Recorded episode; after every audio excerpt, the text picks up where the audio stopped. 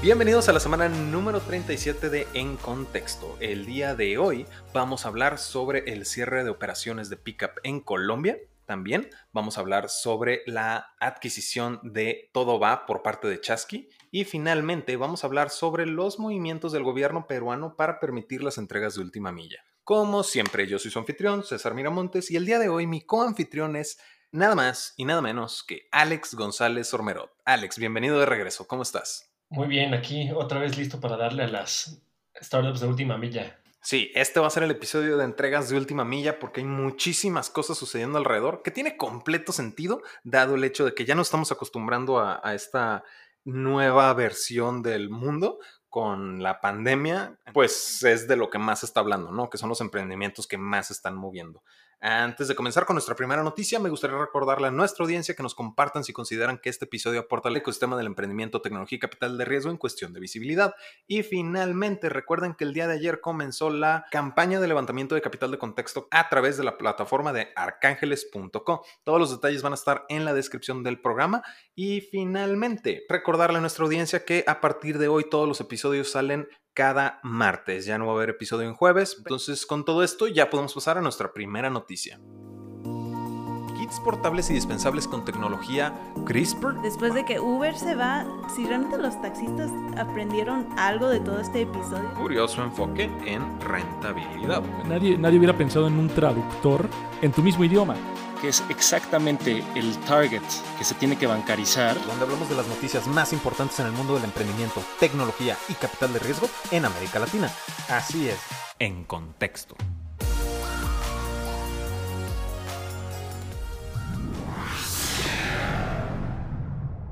Nuestra primera noticia es en Colombia. En Colombia con una plataforma de ride hailing con motocicletas llamada Pickup que no solo hace ride hailing, sino que también debido a el baneo que recibieron en diciembre por parte del gobierno colombiano, pues también ya hacen entregas de logística de B2C y B2B, ¿no? Queriendo migrar este modelo para adecuarse a las regulaciones del gobierno colombiano. Sin embargo, al parecer tuvieron pues ya anunciaron las malas noticias, ¿no? Al parecer, por más que pivotearon, por más que quisieron adecuarse a, los requerimientos gubernamentales, se supone que el gobierno no tuvo esta apertura, ¿no? Con todo esto, pues Pickup está cerrando sus operaciones en Colombia y dejando muchísima gente sin trabajo por parte del equipo corporativo. Ojo, esto no significa que Pickup cerró, que la plataforma ya no va a funcionar en ninguno de los países en los que opera, que son Colombia, también Brasil, México y Perú. Pickup va a seguir operando en Colombia, pero todo de forma remota temporalmente. Los repartidores, en la medida que se pueda, les van a seguir generando servicios con los pedidos que se puedan hacer de forma remota y sin empresa en Colombia. Seguimos justo en pláticas con Pickup para poder consolidar todos los detalles de este, de este movimiento.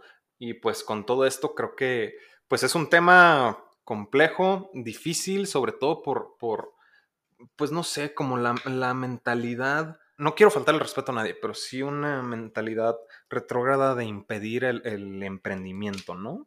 Porque sí hemos hablado del tema de Pickup, sobre todo en diciembre, el episodio número 14, en el que justamente entrevistamos a los fundadores con el, con el escándalo que tuvieron en, con el grupo de WhatsApp de los conductores, ¿no? Pero también, pues aquí no sé si tenga algo que ver eso o simplemente se están negando a dicho crecimiento, porque no es la única plataforma que tuvo problemas con el gobierno colombiano. También estaba Uber, también cubrimos muchísimo de toda la pelea que tuvo Uber con, con esto. Y... Pues sí, se me hace muy interesante la pieza faltante de toda esta ecuación, que es el pronunciamiento de la Superintendencia de Transporte colombiano.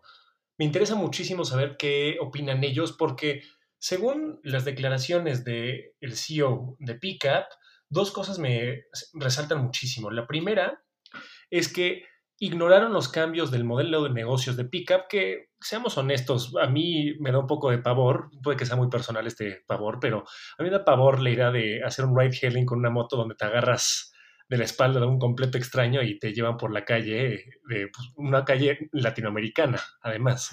Pero, pues al parecer ya habían cambiado el modelo de negocios, entonces, pues ahí al parecer ya no había problema. Por otra parte, como se diversificaron tanto, eh, Héctor Neira dice que ya no era pertinente la regulación de la superintendencia en al menos seis de las operaciones de la empresa.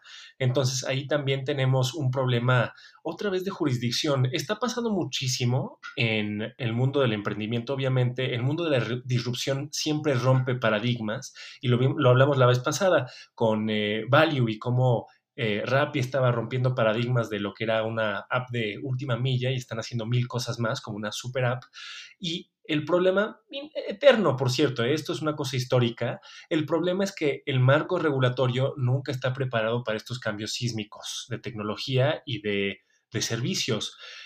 El, tal vez la respuesta sea la flexibilidad. No sé si sea muy pertinente que cada vez que haya una disrupción haya una nueva legislación muy específica al, al respecto como hablaremos un poco después con lo que está pasando en Perú, tal vez sea momento de flexibilizar en cierto grado a las industrias más disruptivas. Aquí, por supuesto, va a haber un gran debate. Todo va a tener un debate, especialmente porque las regulaciones están ahí para proteger, bueno, se supone, a la gente.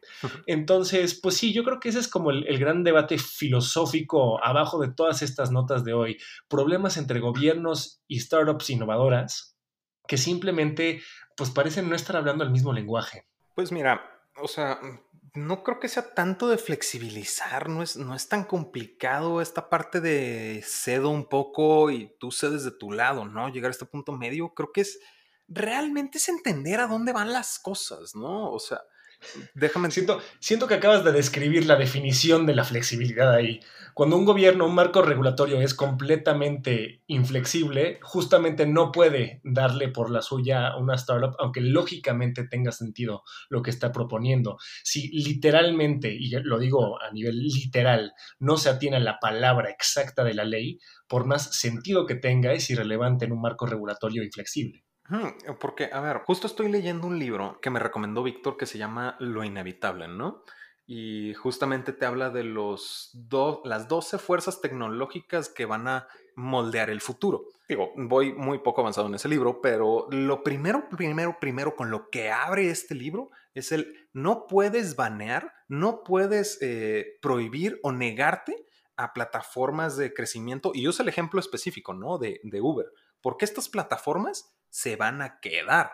Y aquí lo que está haciendo el gobierno de Colombia, pues obviamente Pickup no dejó de operar, no cerró, sino impactó nada más. A los únicos que impactó fue el mismo pueblo colombiano que estaba generando ingresos a partir de esa plataforma, ¿sabes? Porque de nuevo, en Brasil todavía funge, en México todavía funge, en Perú todavía funge, en Colombia todavía funge, ¿sabes? Entonces, pues realmente esta negación, este no entender lo básico, lo sencillo de a dónde vamos y que, de nuevo, los taxis no son el futuro, y lo repito, los taxis no son el futuro, pues realmente aquí, de nuevo, está siendo contraproducente tal y como lo mencionas. Alex, porque quien está pagando los platos rotos es completamente el colombiano. Que también en el comunicado siento yo también que Pickup se agarra mucho de eso, ¿no? Al momento de expresar su, su inconformidad con esta decisión. Ahora bien, o sea, siento que sí es importante no ponernos tanto en nuestra burbuja, que es lo que podemos tender a hacer desde una plataforma muy pro emprendimiento, muy pro startup. Siempre es importante ponerse del lado del regulador. O sea, no, es gente, no es que metan a gente deliberadamente inepta, tonta o ciega a estas instancias, es que estructuralmente tienden a ser problemáticas. Entonces, bueno, por eso me interesa muchísimo lo que vaya a decir la superintendencia, porque puede que haya algo muy revelador de lo que no estamos hablando. Entonces, pues, me esperaría hasta ese momento para emitir un juicio tajante, pero en cierto grado tiene razón. O sea, digamos que podría valer la pena errar del lado de la flexibilidad cuando se trata de estas cosas disruptivas, con un, al menos un mínimo de protección para el consumidor, que ese es el problema que tiene que haber. Lo vimos la vez pasada que hablamos con Kichink, en donde parece haber un, problema legal porque pues, simplemente no está funcionando como debería, pero pues está en un espacio legal raro. Entonces, ese tipo de protecciones al consumidor y a la ciudadanía pues igual, son igual de importantes que el derecho, digamos, al acceso a estas nuevas tecnologías. Claro, nada más como un poquito de background, porque no sé si, si realmente está quedando muy claro, ¿no? Porque, a ver, este baneo sucedió en diciembre del 2019 y en el que, pues justamente bajo el argumento de que el servicio de mototaxis o transporte de personas por medio de las plataformas era ilegal en Colombia, a través de una demanda que realizó la empresa de Cotec, una plataforma de servicios de taxi, en el que literal marcas, pides un taxi y te llega el taxi, ¿no? Entonces, esto se está derivando de ese baneo que sucedió en diciembre. Y el día de hoy, siendo ahorita así, en este preciso momento, que estamos a nivel mundial pues prácticamente encerrados sin poder salir y que se necesitan seguir moviendo ciertas cosas, tal vez no el transporte, porque también ir abrazado de un motociclista en pleno episodio de pandemia, pues tampoco es muy, deja tú la seguridad de las calles, sino seguro pues de enfermedades, ¿no? De, biológicamente hablando. Entonces también es este, esta migración entregas de B2B o B2C que siguen facilitando ciertas cosas, ¿no? Ahora también, como lo mencionas, es muy cierto y tenemos que esperar a ver cuál es la versión de la respuesta de la Superintendencia de Colombia porque pues también puede haber algo que tal vez no se esté considerando y el simple hecho y el primer argumento que se me viene a la mente es que no hicieron su requerimiento correcto a través de las instancias gubernamentales, entonces no pasó. Pueden ser muchas, muchas cosas, ¿no? Entonces sí, habría que esperar a ver qué respuesta hay, porque si mal no me equivoco, ya nos pusimos en contacto y no hemos tenido respuesta nosotros tampoco, ¿verdad? Aún no, la burocracia aún no, no responde. sí, justo la burocracia pero no bueno, responde. Tienes, tienes, tienes un buen punto ahí, que es, otra vez, tecnicidades legales, técnicas que seguramente pues son muy específicas de Colombia, muy específicas de la Superintendencia de Transporte, pero a mí también se me hace un poco molesto que sí hayan cambiado prácticamente todo el modelo de negocios, o sea, no son, o sea, estamos burlándonos un poquito de lo del motociclista, el mototaxi, pero eso ya no es, digamos, el centro de lo que hace al menos en Colombia, Pickup. Este, son un marketplace, entregas B2B, este, entregas B2C, muy pues, ad hoc para el momento del, de la pandemia, pero también útil para cambiar un poco el giro de la empresa. Les, les debió haber caído como anillo al dedo para utilizar y para, parafrasear una frase que se dijo aquí en México, eh, les debió haber caído como anillo al dedo eh, la pandemia a Pickup, porque ya se iban a ver obligados a moverse de ese pues, cuestionable servicio de mototaxis a otras cosas un poco más, bueno, digamos, seguras a, nivel eh, usuario. Entonces, realmente con todo esto ya podemos pasar a otro problema gubernamental en otra parte de Latinoamérica y esta vez es en Perú. Ok, ¿qué está pasando en Perú? Resulta que el gobierno está permitiendo, a través de esta cuarentena obligatoria que ya tienen tanto los comercios como las personas, ya está permitiendo las entregas de última milla.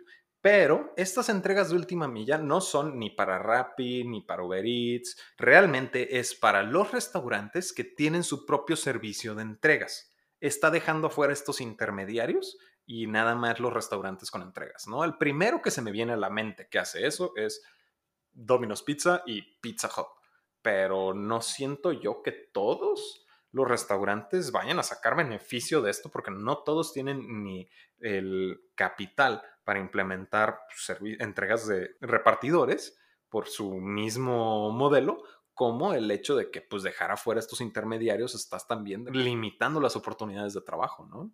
Sí, aquí está lo interesante de estos hoyos legales en los que no importa mucho cuando estás en un día normal de la vida sin pandemia, pero de repente te pone a prueba como marco legal una pandemia así.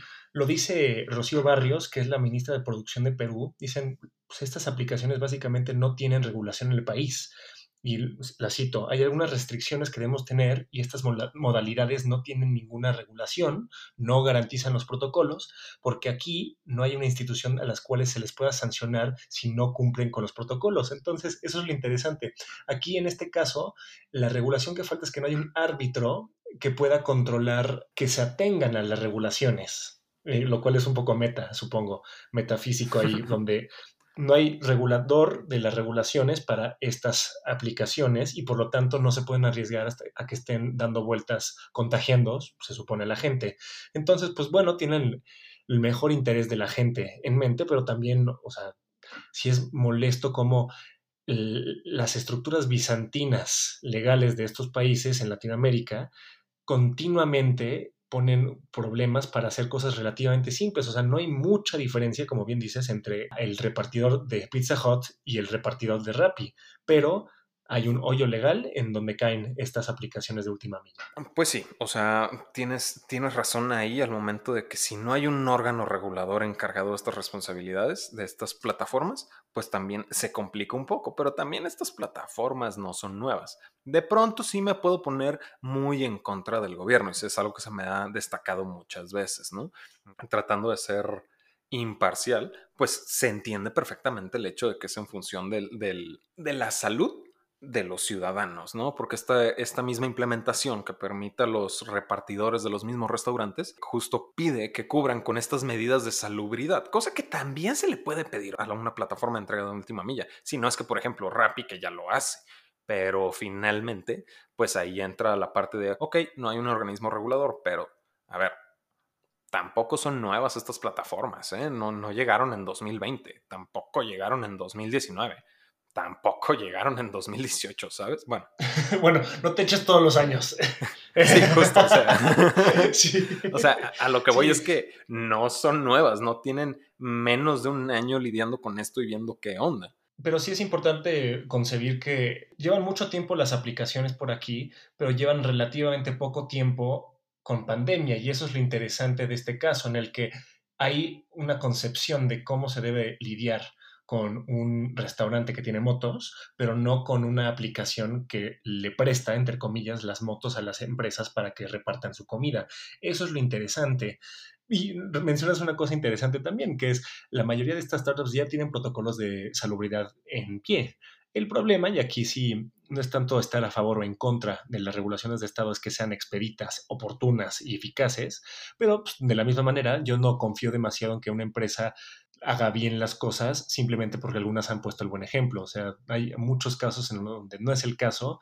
Eh, entonces, sí, sí siento cierta cantidad de empatía por un gobierno que quiere proteger a su ciudadanía, pero no siento empatía cuando llega a un punto de crisis como el que estamos y están comportándose de una manera completamente, y lo vuelvo a decir, inflexible. No porque sean inflexibles los, los funcionarios de gobierno, sino porque es inflexible el marco regulatorio desde un principio. Digo, más, más claro no puede estar, ¿verdad? Esa es la noticia. El gobierno de Perú está permitiendo las entregas de última milla, pero solamente para los restaurantes que tienen su propio servicio de delivery, no para las plataformas de entrega de última milla, ¿no? Y finalmente, con eso podemos pasar a nuestra última noticia. En Perú, ¿qué acaba de suceder? En Perú existe esta startup llamada Chasqui Chasqui también es entregas de última milla. Y estas entregas de última milla, pues son ya sea de punto A a punto B en un periodo de, tres horas, también entregas en un plan de logística estructurado para hacer las entregas el mismo día, pero con un periodo mayor de tiempo. A final de cuentas, entregas de última milla, B2B y B2C. Ahora, este, ¿qué está pasando con esta plataforma? Y es que acaba de adquirir a Todo Va. Todo va es una startup de Santiago de Chile. Ojo, Chasqui tiene operaciones en México, Argentina y Perú. Y lo que está sucediendo al momento de adquirir a Todo va, porque esta es su primera adquisición, es el adquirir para expandirme. Y esto es súper interesante porque Chasqui se expande a Chile, que es donde opera Todo va y todo va, se está expandiendo a México, Argentina y Perú. Entonces aquí ambos le ganan y le ganan súper bien, ¿no? Porque finalmente ya con este merch, ya la misma página de todo va, ya pues no desapareció, pero ya te automáticamente redirige a la página de Chasqui, ¿no? Donde te ofrecen precisamente este, todos estos servicios que, que te estoy platicando, ¿no? Los repartidores no son de ninguna de las empresas, también es economía compartida, donde se le da empleo a las personas que tengan sus medios de transporte, ¿no? Ya sea carro, ya sea moto, ya sea bici, ya sea pie incluso, ¿no? Entonces, con esta expansión a mí se me hace bien interesante, uno, el hecho de que todo lo que está pasando en el ecosistema de alto impacto es de entregas de última milla, y dos, es que el adquirir por expandir se me hace un movimiento muy inteligente, ¿no? Una maravilla de esta historia, César, siento que es bella metáfora de por qué innovar en América Latina, aunque estés haciendo algo que ya pasó en otras partes, que es una empresa no solo da un producto, sino es, a final de cuentas, todas las empresas que innovan acaban siendo una suerte de, de empresa de inteligencia en su rama del ecosistema.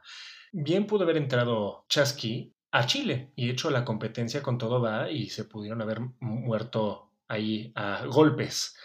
Pero lo interesante es que seguramente hubiera ganado todo va en Chile. Estaba en su terreno local, ellos conocen cómo funciona localmente su mercado y por lo tanto valía mucho más la pena salir no, solo, no solamente entrar en son de paz, sino entrar a beneficio de las dos empresas, lo cual se me hizo fascinante. Por eso ves a muchas empresas que parecen repetir lo que ya sea un Rappi, por ejemplo. Mucha gente podría preguntar, pues, ¿por qué yo armaría un Rappi si ya existe Rappi? Pues pregúntale a Hugo App, pregúntale a, otras empresas como Pickup, justamente, que hacen más o menos lo mismo, pero con tal vez una cobertura mayor, una cobertura específica, especial geográfica o, o en términos de su atención al, al cliente que acaban siendo competitivas frente a estos gigantes y eso es lo que nutre a, nuestro ecosistema. Justamente hace poco publicamos una historia sobre cómo Uber Eats, justamente con esta visión estratégica en mente, se está saliendo de Honduras y de Uruguay, dejando solamente alternativas locales combatirse ahí. Podría ponerse muy sangrón Uber Eats y decir, pues no nos interesan esos dos mercados, no, no, no son los grandes que nos, nos gusta acaparar a nosotros, pero son muy buenos mercados de millones de personas que están acaparando ahora jugadores más pequeños que la gente diría más insignificantes, pero que en este caso le ganó a Uber Eats. Para quitarnos de encima en la batalla, ¿por qué no unirnos, como lo hicieron Chasky y todo va, en un mercado y expandirnos de esa manera? Se me hace muy listo, se me hace muy alentador leer noticias como esta. Lo acabas de decir, porque uno de los siguientes pasos para Chasky es justamente, después de crecer en Chile, están buscando levantar una ronda de capital para considerar una expansión a Colombia, ¿no? Y Colombia, ahorita pregúntale a iFood, pregúntale a domicilios.com o a Rappi qué tan sensible está el terreno, ¿no? Entonces, si el plan a largo plazo es Colombia y mis aliados siendo yo no un participante crucial del ecosistema, pues yo me puedo liar con estos pequeños, ¿no? Que es exactamente lo, como lo mencionas, UAP. El, ok, yo voy a competir en, la industria de entregas de última milla, pero lo voy a hacer con mis términos y lo voy a hacer en Centroamérica, lo voy a hacer donde todavía no compito tanto con los grandes, ¿no? Tú acotas tu mercado y es muchísimo más específico. Y creo que aquí esta, esta alianza entre los pequeños puede lograr algo interesante, ¿no? Sin duda, estoy, estoy de acuerdo. Digo, es una buena noticia que la necesitábamos, la verdad. Ojalá sigan expandiéndose y espero que, pues, es parte de la competencia de este ecosistema. No todo tiene que ser un duelo a golpes agresivo. Las alianzas, el crecimiento de mano con otras empresas que saben más que tú y tú lo sabes admitir, pues yo creo que es mucho más beneficioso y pues veremos cómo crece Chasqui de mano de todo va ah, conforme va avanzando en sus en su crecimiento.